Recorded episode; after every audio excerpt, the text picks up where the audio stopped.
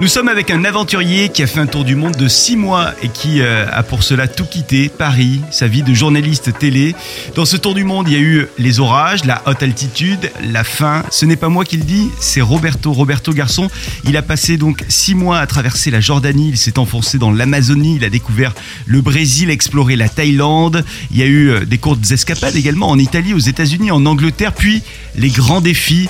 Et notamment, il a pu partager le quotidien des nomades de la vallée de Dana, la révolte des indigènes équatoriens, la ferveur des, Brésiliens en pleine élection, ou bien encore la sobriété des moines qui font vœu de silence. Et c'est dans cette retraite en Thaïlande, dans un monastère, que Roberto nous emmène aujourd'hui avec lui. La Fabrique Audio et TV5 Monde présentent Les Aventuriers. Les Aventuriers, à écouter sur toutes les plateformes de podcast. Pour retrouver des destinations à ne pas manquer, ainsi que les actualités du tourisme durable, rendez-vous sur le site voyage de TV5 Monde, voyage.tv5monde.com. Et pour plus de podcasts ou pour devenir sponsor des aventuriers, lafabriqueaudio.com. Bonjour Roberto. Bonjour et merci pour, euh, pour euh, cette euh, grosse présentation. Alors je le disais, c'est un tour du monde qui a été opéré pendant six mois. Quel était le, le moteur, le déclencheur, cette envie de faire ce tour du monde?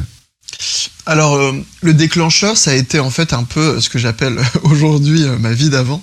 Euh, c'est-à-dire que bah, j'avais un tas, donc je suis journaliste, voilà, de, profession. Et mais c'était pas juste le, métier, c'est que j'étais à un stade de ma vie. Je suis assez jeune, j'ai 24 ans, j'ai 23 ans à l'époque, et j'ai commencé à travailler jeune et tout. Et, à un moment, je me suis dit, c'est un peu la fameuse quête de sens, mais je me suis dit, ok. Là, ton quotidien, il te, te convient pas. T'as l'impression que les années, elles passent trop vite. On va dire que le schéma classique du euh, tu vas au travail tous les jours, euh, euh, tu avances un projet après l'autre et ton état émotionnel dépend de ta réussite, de ta réussite professionnelle, etc. Et donc, je me suis dit, écoute, il faut que tu expérimentes autre chose. Il faut, alors, je, voyageais déjà beaucoup, mais il fallait que ce soit plus radical. Il fallait que j'accepte de, de quitter euh, de quitter mon travail, que j'accepte de quitter tout ça sans euh, sans filet. Et donc ça a vraiment été une quête euh, du du tout du tout et du rien, de me dire ok c'est quoi d'être libre? Et ben on va on va essayer de le comprendre. Alors, ce mot de radical que tu viens de citer, euh, c'est un mot que tu utilises régulièrement parce qu'on a pu correspondre ensemble euh, via Instagram, hein, je le dis, via l'Instagram des aventuriers. Et dans cet Instagram, tu me disais, dans ces messages, tu me disais que tu avais souhaité vivre des expériences radicales, t'y soumettre à ces expériences et, voir ce qu'il pourrait en advenir. Pourquoi ce besoin d'aller vers, euh, vers des expériences radicales, des expériences qui, au fond, peuvent être difficiles? Euh, bah, Très bonne question, parce que pour moi, c'est un peu là que, que j'ai justement euh, tout l'intérêt euh, de, de, l'aventure en tant que telle, que je différencie un peu des vacances, que je différencie un peu du voyage de manière générale.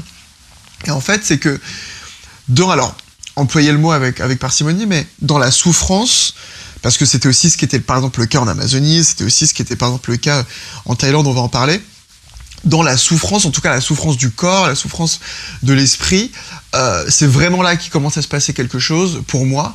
Ça ne veut pas dire qu'on est obligé de souffrir pour s'émanciper, mais moi j'ai trouvé dans la souffrance, en tout cas euh, physique ou en tout cas dans, dans, dans dans, dans le fait d'endurer, euh, j'ai trouvé vraiment quelque chose d'assez salvateur, d'assez émancipateur. Et, et donc forcément dans le radical, pour moi, si tu veux, il y a le il y a l'idée de te dire, bah, vu que je vais faire des choses que je n'ai jamais fait avant, nécessairement, il va se passer quelque chose qui ne s'est jamais passé avant. Donc, euh, pour moi, ça revient aussi à la zone de confort, c'est-à-dire que si on fait constamment la même chose, et le voyage n'en est pas exempt, on peut complètement voyager dans sa zone de confort. Euh, si, on, si on fait quelque chose qu'on a qu'on n'a jamais fait, bah nécessairement, euh, il y a autre chose qui va se passer. Et si j'avais continué à voyager de la même manière, eh ben, il se serait passé les mêmes choses qu'avant. Une phrase qui t'a accompagné tout au long de ce périple, c'est celle de Rosa Luxembourg, cette militante socialiste, communiste, théoricienne également marxiste. Celui qui ne bouge pas ne sent pas ses chaînes. Ça, c'est une phrase qui, euh, qui t'a inspiré, je dirais. Ah bah complètement. C'est même la, la l'une des sèves de ce voyage. C'est une phrase qu'en fait je connaissais avant, avant ce voyage.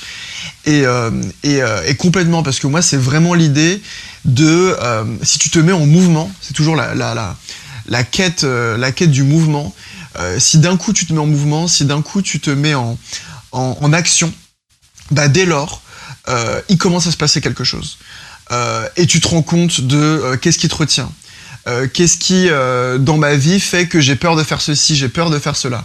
Et si tu te mets jamais en mouvement, donc si tu ne secoues jamais tes chaînes, j'imagine que tu le sauras jamais, ou peut-être un petit peu trop tard. Alors c'est des questions philosophiques, mais c'est toujours euh, difficile d'être, euh, de se dire où est la limite, où est le bon dosage, parce que trop de mouvements, euh, l'homme ou la femme se perd, et effectivement pas assez de mouvements, ça peut l'emprisonner. Bah complètement, c'est-à-dire qu'il faut faire. c'est aussi des questions que j'avais pendant le voyage et que j'ai aujourd'hui dans ma vie, parce que j'ai pas encore réussi à retrouver l'équilibre, c'est-à-dire entre bah, cette vie, on va dire, d'aventure, etc., la vie d'avant, on va dire, plus classique, traditionnelle, professionnelle. Aujourd'hui, je suis en train de chercher l'équilibre entre les deux. Donc c'est vrai que c'est assez, euh, c'est assez compliqué, mais moi j'imagine que c'est pas tant dans un équilibre au quotidien, parce que c'est très dur de dire je vais être aventureux de 10h jusqu'à 20h, puis euh, de 20h jusqu'à minuit, je vais réussir à bosser. Euh. Non, je pense que c'est un équilibre de vie sur du plus long terme c'est peut-être euh, d'alterner entre des moments de mouvement pur, euh, donc de pur voyage, etc., où, rien nous retient, peut-être des moments un peu plus, j'ose le dire, un chiant, où bah, il faut qu'on règle les trucs du quotidien, il faut qu'on trouve un moyen de payer son loyer, ou en tout cas de, de, payer sa bouffe et de payer ses trucs. Et, c'est peut-être l'idée, c'est peut-être d'arriver à rendre le truc le plus fluide entre les deux, pour qu'on n'ait jamais l'impression d'être en train d'attendre le moment d'après, mais aussi de profiter ce qu'on a au moment où on l'a.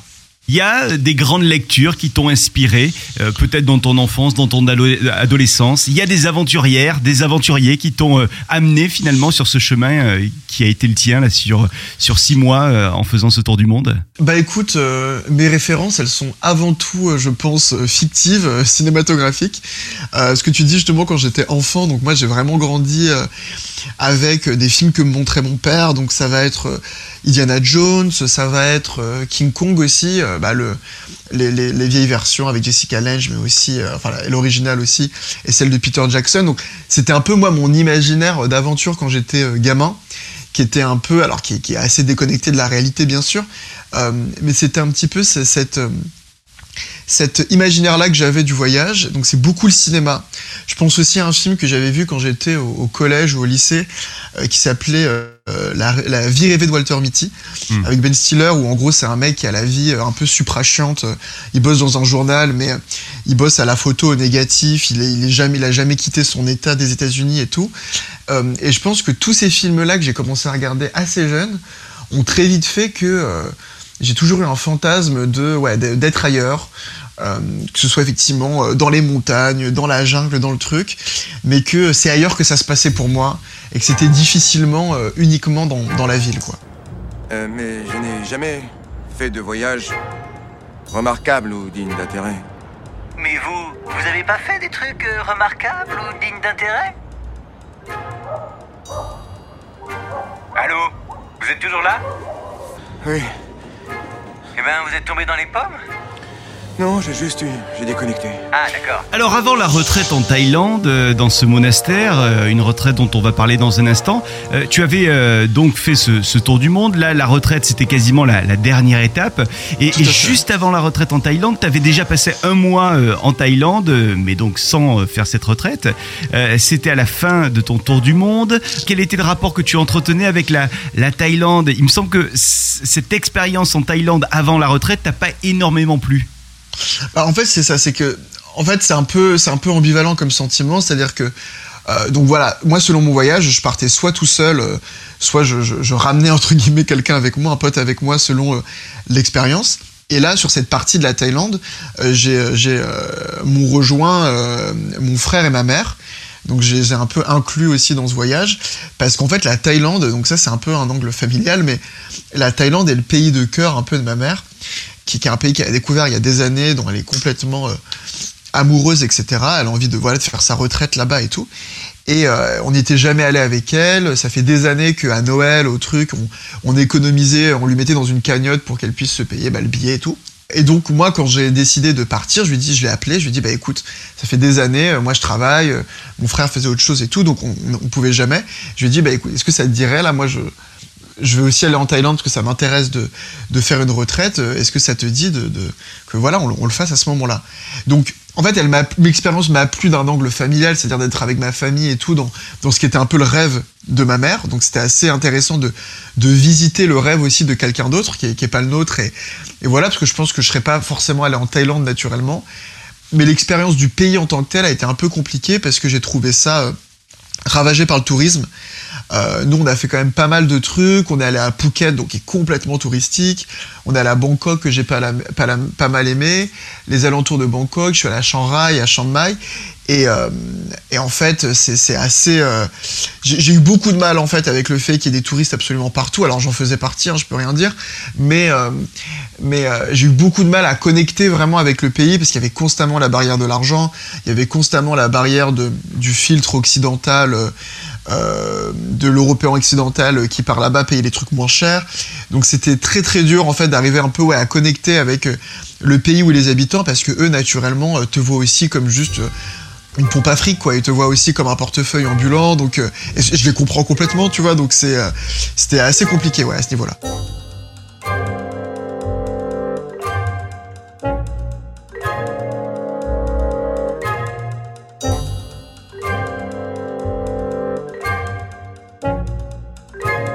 Tu avais décidé euh, de hum, faire ce travail d'introspection, euh, d'aller euh, dans cette retraite en, en Thaïlande à la fin de ce voyage et d'aller un petit peu, j'allais dire, au bout de tes capacités, en tout cas de, au bout de ce que tu, ne connaissais pas, hein, euh, avec cette retraite, une retraite méditative. Alors raconte-nous l'aventure dans cette retraite avec, avec ces moines, euh, comment, comment ça s'est passé, où est-ce que tu étais situé pour cette retraite?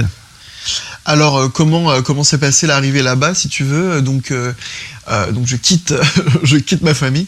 On était dans le sud dans le sud de la Thaïlande à Kata et donc je, les quitte et je vais au nord vraiment au, nord complet à Chiang Mai Euh, et euh, donc y a une ville plutôt euh, en tout cas moi de mon expérience je suis resté que quelques jours mais qui est plutôt tranquille qui est un peu le, le repère des digital nomades donc euh, des gens voilà qui vont passer leur vie dans les auberges de jeunesse avec des ordis euh, pour bosser de loin et qui est une ville plutôt calme en fait. Et le temple s'est situé euh, là-bas. Et il faut savoir qu'en fait, si vous faites les trucs, on va dire entre guillemets, bien et tranquillement, euh, vous n'êtes pas du tout censé payer une retraite. C'est pas du tout des choses qui sont censées être payantes euh, si elles sont vraiment, on va dire, organisées par euh, des, Thaïlandais dans, dans le respect de la culture là-bas. Donc moi, c'était le cas. J'étais donc dans un temple où le principe, c'est qu'on doit se soumettre complètement à toutes les règles, sinon ils nous dégagent. Mais à aucun moment, il y a une question de payer le fait d'être là-bas, ne serait-ce que payer le logement, les repas. Tout est gratuit. À la fin, on fait une donation.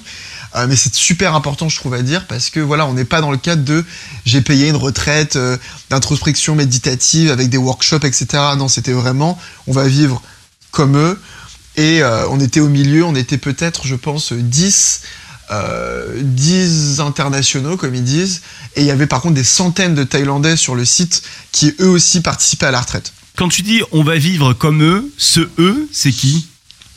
Alors en fait, on va vivre comme les personnes qui, euh, qui euh, donc en l'occurrence les moines. Alors on vit pas exactement comme donc les moines bouddhistes en l'occurrence, c'était vipassana qu'on faisait, euh, qui, est, une méthode de méditation et une culture de la méditation particulière.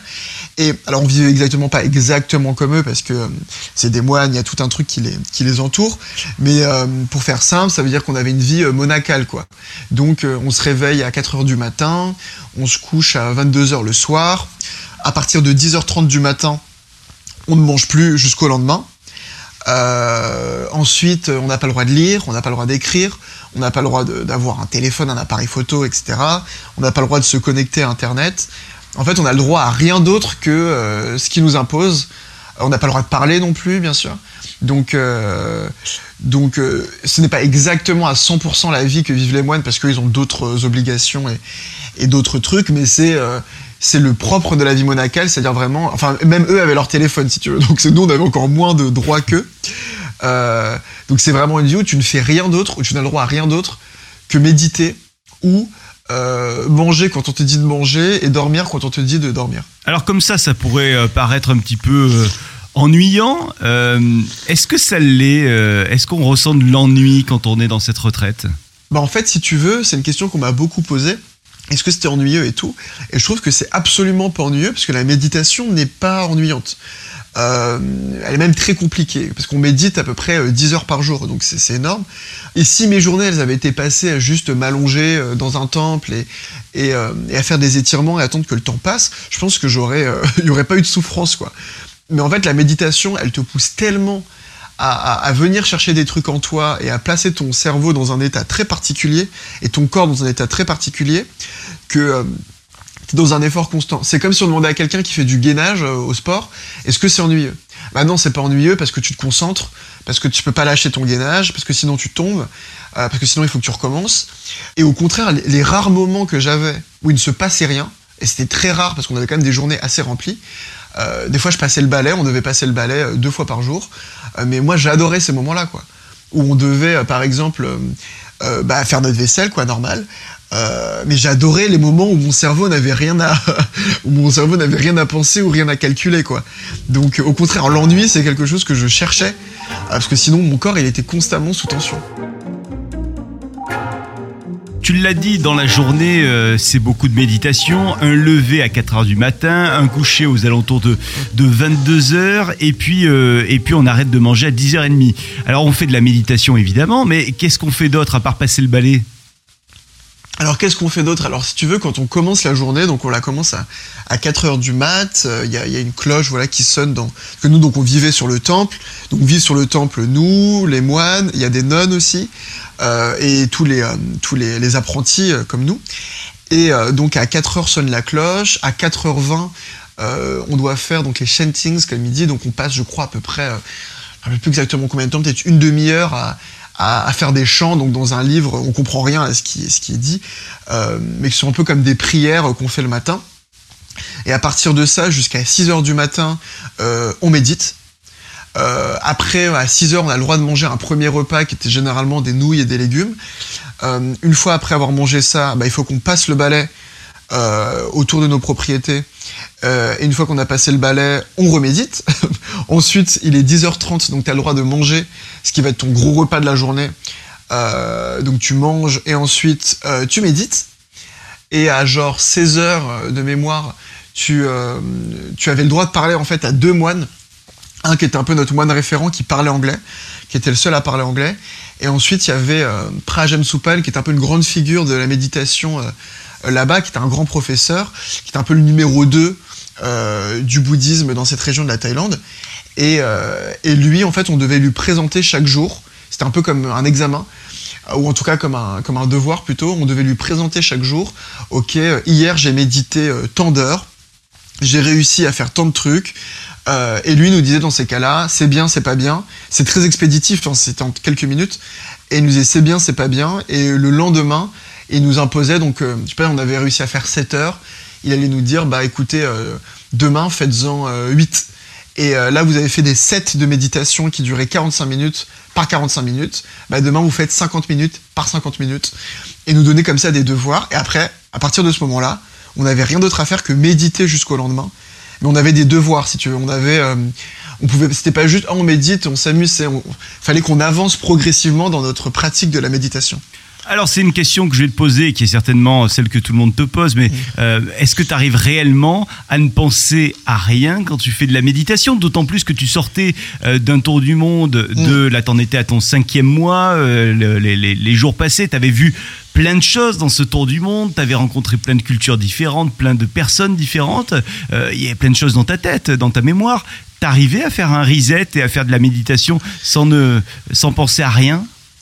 Alors euh, très bonne question parce que euh, c'est tout l'enjeu de la méditation enfin en tout cas c'est l'un des grands enjeux de la méditation euh, c'est d'arriver en tout cas si ce n'est penser à rien c'est d'avoir le pouvoir de penser à rien et de, de te détacher d'un coup de tes émotions et de, de ce qui se traverse la tête d'un peu de pouvoir valdinguer les idées en une seconde c'est très compliqué j'y suis arrivé quelques fois au bout de plusieurs jours déjà mais le début, il faut imaginer que le début, c'est peut-être les trois premiers jours.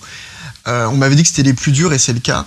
Euh, Il y a toute ta vie qui défile. C'est-à-dire que c'est même pas les six derniers mois qui défilent, c'est toute ta vie. J'avais des souvenirs de quand j'étais gamin à la piscine, à la piscine à Cannes-sur-Mer dans le sud.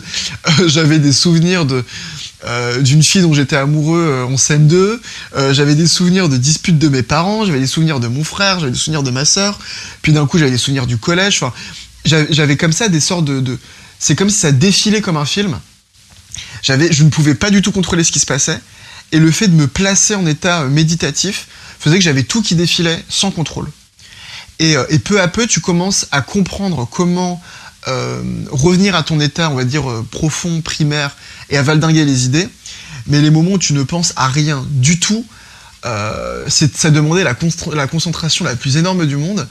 Et, et je peux pas te dire que j'ai réussi tous les jours. Hein, des fois, il y a une méditation où j'allais y arriver. Je sais pas, j'allais avoir 20 minutes où bah, effectivement il y avait rien dans ma tête. Puis ensuite j'allais avoir 30 minutes où euh, limite je faisais des crises d'angoisse parce que j'avais euh, 10 souvenirs qui se confrontaient en même temps et qui se battaient pour prendre leur place. Et ça c'était sûrement le plus dur j'imagine.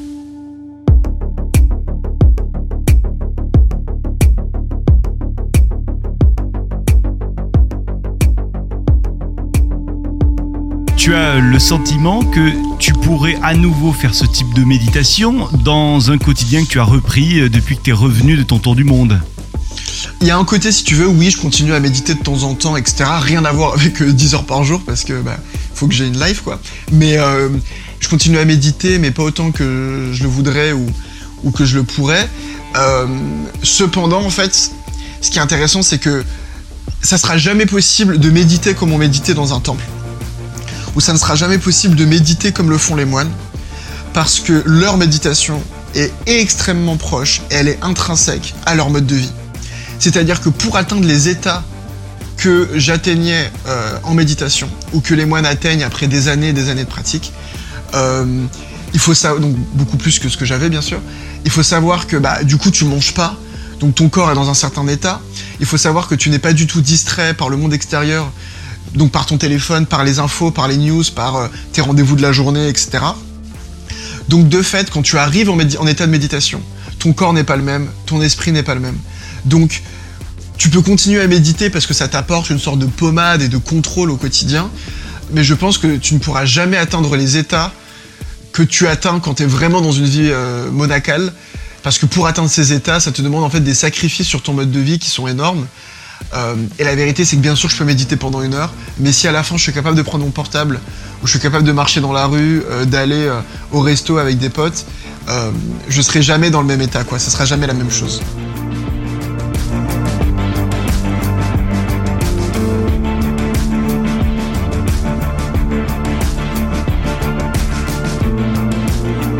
Là, on parle de ces moments de la journée où tu faisais de la méditation, mmh. ces moments de la journée où tu, euh, où tu mangeais, euh, où tu passais le balai. Mais euh, qu'advient-il de la nuit?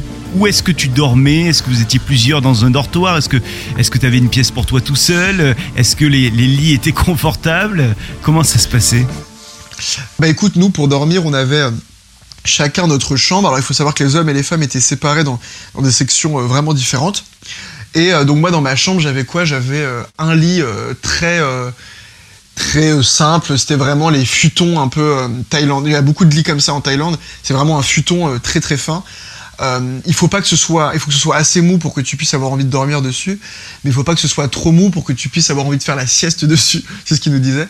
Et donc vraiment ma chambre c'était très simple, c'était ce lit, une une une table de chevet et une douche. Et donc, euh, une fois que t'arrivais la nuit, c'était le moment que t'attendais le plus au monde. Moi, je, la faim me faisait pas trop mal parce que je l'avais beaucoup subi avant dans mon voyage. Là, c'était vraiment dormir, quoi. Euh, et même quand tu dors, il faut que tu dormes avec ta tenue que tu as pendant la journée, parce qu'il faut savoir qu'on a une grande tunique blanche. Il faut que tu dormes avec la tenue que tu portais pendant la journée. Euh, donc c'est très, particulier. Et, et tu dors donc à peu près entre 5 et 6 heures par nuit. Si tu arrives à t'endormir à 22 heures et si tu arrives à te lever directement à 4 heures, mais il se passe que tu n'as le droit de te mettre au lit qu'à 22 heures.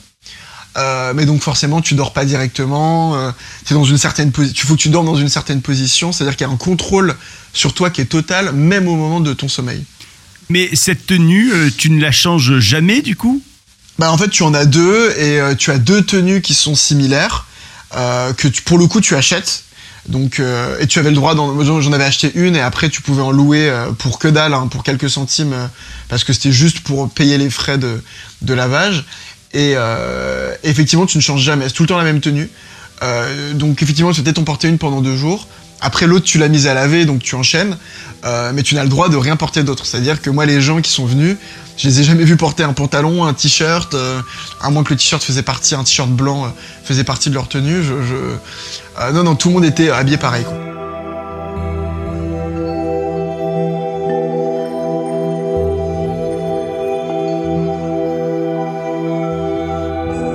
Il y a eu des fois où tu avais envie de parler parce que donc là il y avait vœu de silence. Est-ce que tu tu y a eu des fois où, tu as un petit peu dérogé à la règle? Euh, alors sur la fin, euh, oui. Euh, au début, non. Vraiment, il y avait des gens qui dès le début n'arrivaient pas à tenir la parole. hein. On était quand on mangeait, vais dire le midi, mais bon, à 6 heures du mat. on était, on était donc pareil. Les mecs et les meufs étaient séparés. Et euh, et il y avait un ou deux gars qui, pour le coup, n'arrêtaient pas de parler, quoi. Qui eux euh, ne respectaient pas ce truc-là. En plus, ils nous avaient mis une pression, nous disant vous avez un badge, ce qui était vrai. On avait un badge chacun sur nous qui disait qu'on était apprentis et euh, il pouvait changer de couleur comme un carton jaune, comme un carton rouge si on parlait. Et, et moi je tenais, je tenais, je tenais. Et sur la fin, j'ai brisé le silence le jour où j'ai su que je partais, parce que je suis parti plus tôt que prévu. Le jour où j'ai su que j'allais partir, j'ai brisé le silence parce que je me suis dit bon bah je vais jamais pouvoir reparler à ces personnes, euh, notamment les, les- internationaux qui, euh, bah, avec qui on, on passait quand même toutes nos journées ensemble sans se dire un mot. Bah, le dernier jour, on a, commencé à communiquer parce que beaucoup partaient aussi, vu qu'on venait de terminer un cycle. Donc euh, là, j'avoue, j'ai dérogé à la règle. On va revenir sur, sur ton départ euh, anticipé, je dirais. Avant, j'aimerais te poser une question sur, euh, sur la manière que hum, vous aviez là-bas dans cette retraite euh, avec, euh, avec ces moines. Pour, euh, pour vous laver, il y a quoi? Il y a des douches euh, Ça se fait euh, au robinet? Ça se fait comment en fait? Euh, ouais, c'est ça, on avait chacun une, une douche, euh, une douche, enfin vraiment tout simple, hein, vraiment le, un pommeau, on avait une salle de bain où il y avait des toilettes et un pommeau de douche, vraiment aussi simple que ça. Donc euh, vraiment, euh, tu te lavais euh, normal. Moi, j'ai découvert à la fin, parce que j'ai eu de l'eau froide tout le long, j'ai découvert à la fin que c'était juste un problème et qu'en fait d'autres gens avaient de l'eau chaude. Donc moi, je me suis dit, ah ouais, on a de l'eau froide, ça doit faire partie des circonstances, des conditions pour être encore moins dans le confort. Non, non, en fait, il y a vraiment de l'eau chaude, c'est juste que du coup, ça m'a rajouté. C'est-à-dire qu'après les journées qui étaient déjà très longues, j'avais même pas le, bonheur d'avoir une bonne douche chaude.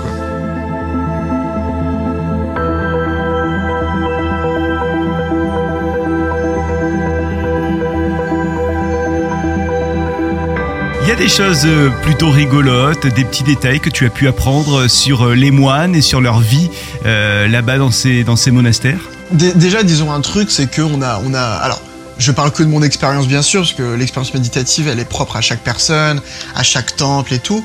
Euh, moi, comment je l'ai vécu, c'est que bah, je trouvais que, à l'exception de peut-être une ou deux personnes, la majorité des moines, ils en avaient un peu rien à faire euh, de notre vie. Euh, dans ce que je comprends, mais ils étaient pas du tout agréables, ils étaient pas du tout, euh, ils étaient même plutôt assez euh, méprisants envers nous, je trouve. Ils nous regardaient mal. quand on essayait d'avoir un peu des gestes, je sais pas, vu qu'on pouvait pas communiquer verbalement, on avait des fois des gestes un peu, voilà, je sais pas, sympathiques, on leur tendait un objet, on leur tendait un truc. Il y avait beaucoup de mépris, donc ça, je trouvais ça un peu, un peu marrant, parce que c'est pas l'image, on se fait toujours l'ima- l'image des moines comme des gens pleins de sagesse, machin. Bon, c'est aussi des gens euh, comme vous et moi. euh, Il y a des gens qui sont sympas, il y en a qui le sont pas. Ils ont pas non plus atteint un niveau de, si tu veux, de, conscience suprême et de sagesse suprême. Il y a aussi des gens qui sont pas sympas, quoi. Euh, et oui, il y a des choses, c'est qu'en fait, les moines, ils font. euh, donc, il y a l'aumône chaque jour. Donc, euh, il y a des gens qui font un don, euh, qui font des dons aux moines de repas, etc. euh, chaque jour. Et ils peuvent assister au repas. Donc, c'est-à-dire que nous, on avait le, moment du repas, il y avait une sorte de grande cafétéria. T'avais tous les apprentis thaïlandais euh, et t'avais donc euh, les, les, les apprentis occidentaux comme nous. On était vraiment pas beaucoup, on était peut-être 10-15 sur euh, des centaines, quoi. Et on est tous mélangés. Et à côté de ça, tu as la table des moines qui font des chants, etc., puis qui mangent, et les gens assistaient à leur repas. Et en fait, euh, ils mangeaient, euh, ils pouvaient manger du McDo, quoi. Donc, euh, selon ce que les gens donnaient, etc. Donc, des fois, t'avais vraiment des jours ils, mangeaient des burgers et tout. Nous, on les regardait de loin en mangeant notre riz qui n'avait pas de goût. C'était pas une image que t'aurais eu facilement de te dire, euh, oui, bah les moines, ils mangent McDo et compagnie, quoi. Donc, je trouvais ça aussi intéressant de se dire que bah, la pratique euh, monacale, même si elle a, plein de différences, euh, elle, est aussi très loin des clichés. Et, eux avaient leur portable et, se prenaient en selfie aussi. Enfin, si tu veux, nous, ils avaient des droits que nous, on n'avait pas. Euh, donc il y avait quand même beaucoup de clichés qui sont un petit peu morts pendant que j'étais là-bas. Est-ce que tu n'as pas eu peur à un moment euh, d'être dans une certaine forme de consommation de cette expérience? On est dans un monde de consommation que tu fuyais un petit peu euh, en étant dans cette retraite ou en tout cas en étant dans ce voyage. Mais au fond, est-ce qu'il n'y avait pas euh, cette sensation de consommer une expérience inédite? Non, non, alors très bonne question. Et, dans un sens, je pense qu'on n'y échappe pas. Je pense que j'ai beau dire oui, euh, le tourisme ravage, etc. Je pense que je n'échappe pas à une dynamique euh, qui me dépasse, qui est euh, du mec qui va faire une retraite en Thaïlande, quoi. Donc, donc je, pense clairement que qu'il y avait un peu de ça. Alors après, je j'essaye des je sais pas si c'est tant consommé parce que il y avait encore une fois il y avait pas de rapport d'argent, il y avait pas de rapport mercantile. Le lien qui m'unissait à ces personnes et qui m'unissait à l'expérience n'était pas un lien d'argent, mais était un lien purement de soumission, d'abandon. C'est-à-dire qu'en échange de euh, en échange de euh, tout ce qui m'était offert là-bas, l'enseignement, euh, un lit, un repas, je ne donnais pas de moi comme comme comme comme portefeuille, mais je donnais de moi comme personne. C'est-à-dire que la condition pour laquelle je reste n'est pas de les payer, mais c'était de me soumettre aux règles. Donc, je trouvais que c'était quand même quelque chose assez intéressant parce que là, je, là, je suis à- là, pardon, je te parle depuis Paris, euh, où je vis une partie de l'année. Euh, jamais rien va me permettre de rester 10 jours dans un endroit si je paye pas. Euh, donc, je trouvais que c'était quand même un modèle alternatif qui fait que on ne m'accueillait pas pour ce que j'étais d'un point de vue statut socio-économique. Ils ont jamais su ce que je faisais dans la vie, ils en ont jamais eu rien à foutre et tant mieux.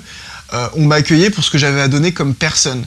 Donc c'est peut-être une consommation, mais j'oserais dire un peu alternative parce qu'elle s'inscrit pas dans un système euh, productiviste, capitaliste, etc. Quoi.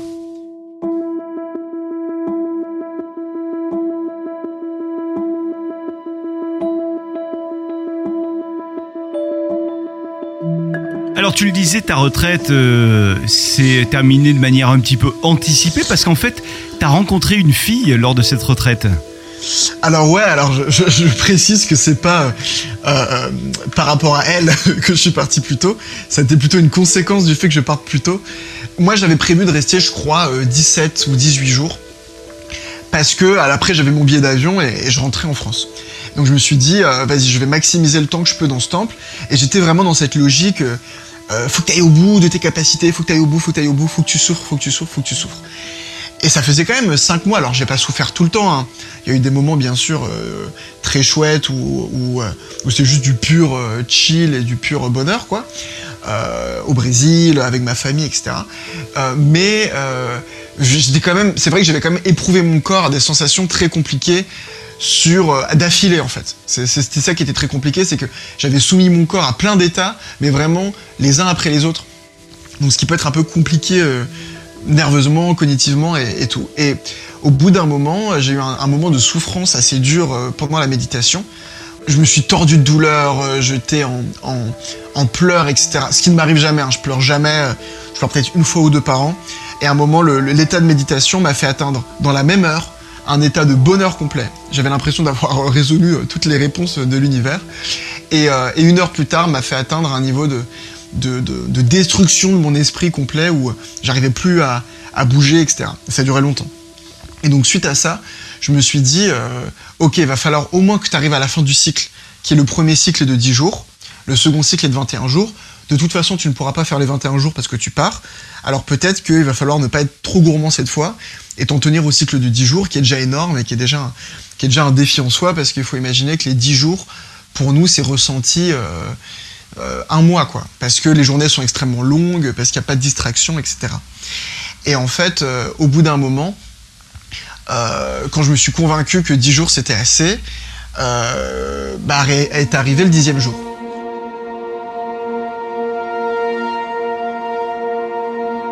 Et il y avait effectivement une, fille avec qui on se, on se, bizarre, mais on se regardait de temps en temps, mais on se parlait pas.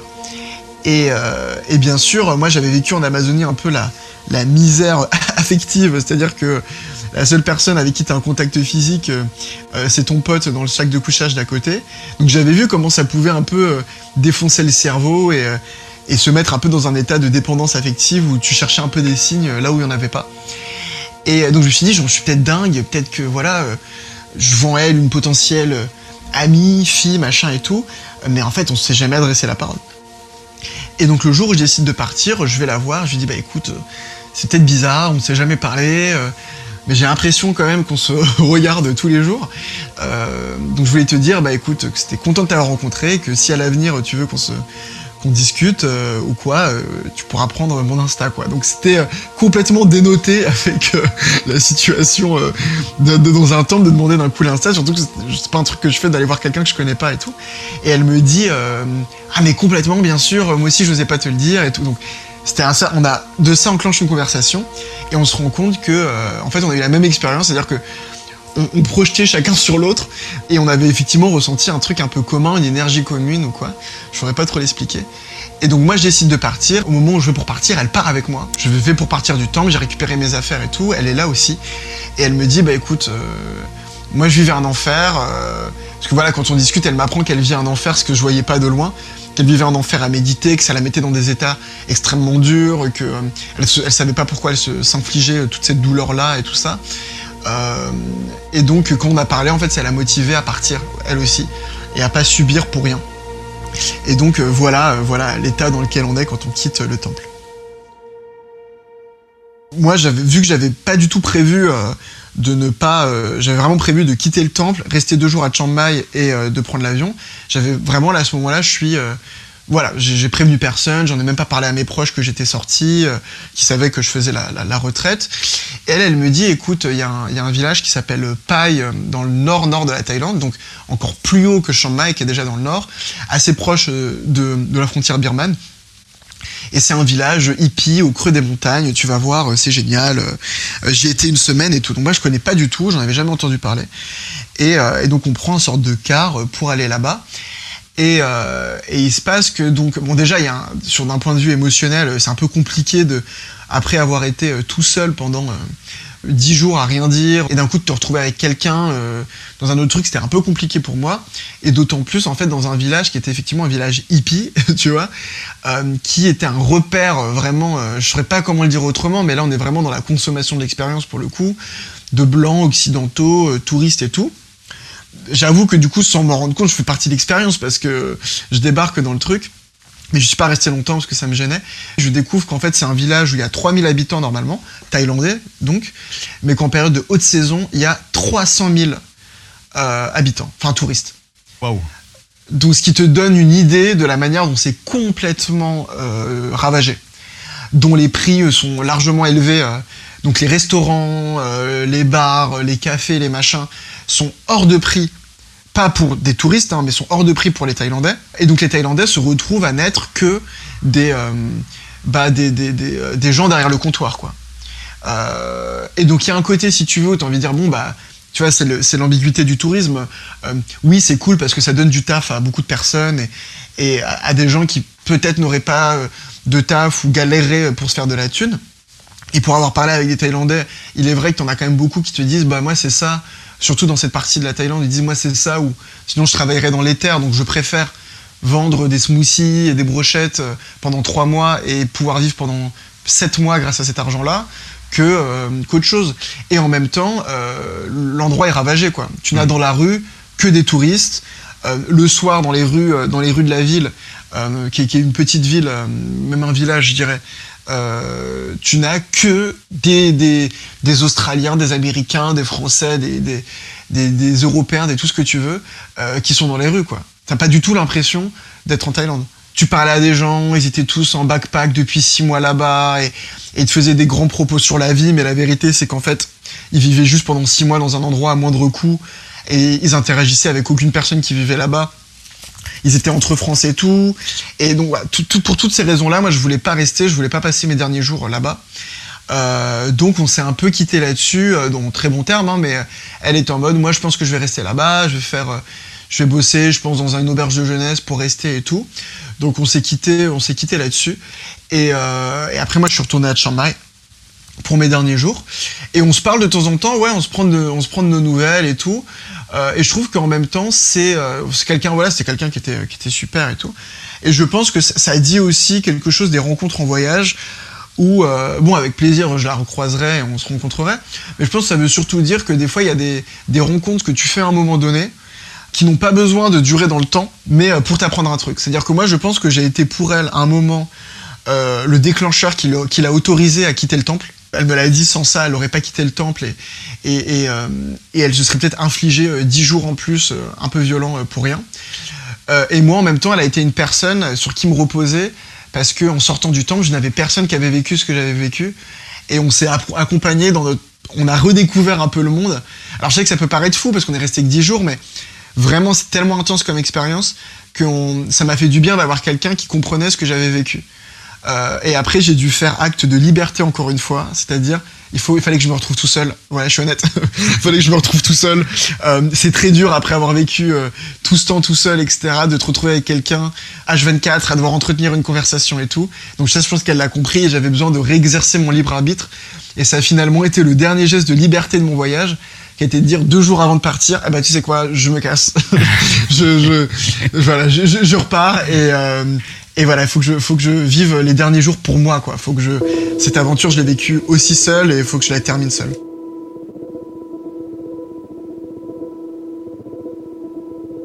Ça fait une grosse demi-heure qu'on est ensemble, euh, une grosse demi-heure que, que je t'écoute, euh, que je t'écoute, j'écoute ton récit, je, je t'écoute parler, et, et je découvre tu- que tu es quelqu'un vraiment qui, qui a l'air de d'apprécier, de, de, de parler. Euh, ça a dû être extrêmement dur quand même cette retraite là-bas avec avec les moines dans un monastère, avec le, le vœu de silence. Quand on aime parler, quand on fait partie de ces, ces personnes qui aiment parler.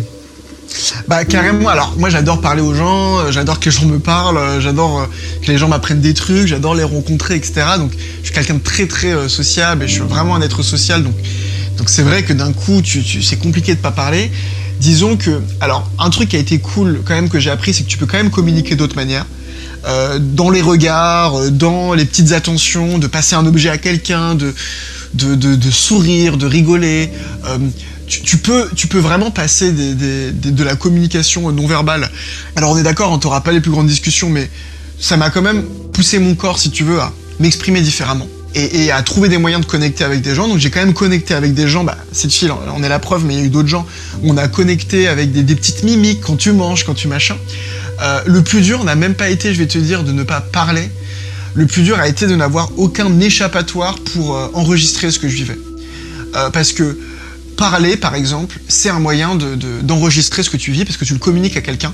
Et donc c'est dans ta mémoire, c'est dans la mémoire de la personne, et tu fais ce travail-là. Moi, si je parle pas, euh, j'écris. En écrivant, je, parle, tu vois ce que je veux dire, entre guillemets. Euh, mais là, je pouvais pas écrire non plus. Et puis, je pouvais pas euh, non plus prendre de photos. Et je pouvais pas non plus enregistrer des sons. En plus, étant journaliste à la base, c'est vrai que je suis un peu matrixé à la base par le, fait de, tu vois, de devoir enregistrer une expérience. Mais j'ai appris à ne pas le faire pendant ce voyage. Moi, le plus dur, je pense, je te jure, c'était euh, de ne pas écrire. Parce que j'écrivais beau, je prenais beaucoup de notes pendant mon voyage. Et là, dans ma tête, si tu veux, j'étais en train de vivre des trucs, des émotions tellement intenses. Et je me suis dit, oh putain, je peux pas les écrire. Euh, euh, je vais les oublier. Et ça, c'était très dur. Alors pour autant, tu ne pouvais pas écrire sur le moment, mais là actuellement, tu es en train de d'écrire euh, un livre qui raconte un petit peu l'ensemble de, de ces aventures de, tour du monde, euh, euh, des aventures qui ont duré six mois. Donc il n'y a pas que la retraite, mais il y a aussi le, le reste de tes aventures. On aura la chance de, de pouvoir le lire quand, d'après toi, ce- cet ouvrage que tu es en train de rédiger actuellement et qui demande un énorme travail? Alors justement, voilà, tu as la réponse à ta question. Sachant que ça donne un énorme travail, je n'ai un travail bien sûr d'écriture. Là, je suis, je suis sur la fin. Je voilà, je sais pas encore comment ça va se passer d'un point de vue d'édition, de calendrier, etc. J'ai vraiment envie que ce livre il existe. C'est pas de dire euh, moi Roberto, je vis des trucs, machin, on s'en fout un peu. C'est de raconter comment, si on décide de se soumettre à des expériences, si on décide de se soumettre à des, des lieux, des, des rencontres, des environnements, des, des trucs, on change on n'est plus la même personne, euh, notre corps il évolue, notre, esprit il évolue, et fondamentalement c'est ça que j'ai envie de raconter. Roberto Garçon, c'est comme ça qu'on va te, te découvrir sur, euh, sur les réseaux sociaux et notamment sur Instagram. Et forcément, euh, vous aurez le, lien euh, dans, sur les réseaux sociaux des, aventuriers dans cet épisode. Merci infiniment d'avoir été avec nous, Roberto, aujourd'hui. Merci de nous avoir raconté tes aventures avec ce, monastère là-bas en Thaïlande pour cette retraite, avec ce, ce vœu de silence. Merci et puis on te souhaite d'excellentes prochaines aventures. Bon bah écoute, merci beaucoup à toi, merci de m'avoir laissé un peu le temps effectivement de, de parler, il fallait visiblement que je rattrape euh, la retraite. et, euh, et voilà, merci à toi pour ton podcast et, euh, et voilà de dire aux gens, écoutez, euh, vivez des aventures aussi, quoi, il y a rien qui vous en empêche, donc allez-y. À très bientôt. Les Aventuriers revient euh, très vite. Dans un mois, un podcast produit par la Fabrique Audio. Et d'ici là, on se retrouve sur l'ensemble des plateformes de podcast. N'hésitez pas à nous laisser des, des commentaires, notamment sur l'appli euh, Spotify pour euh, laisser des commentaires à chaque épisode. À très bientôt. Salut. Les aventuriers.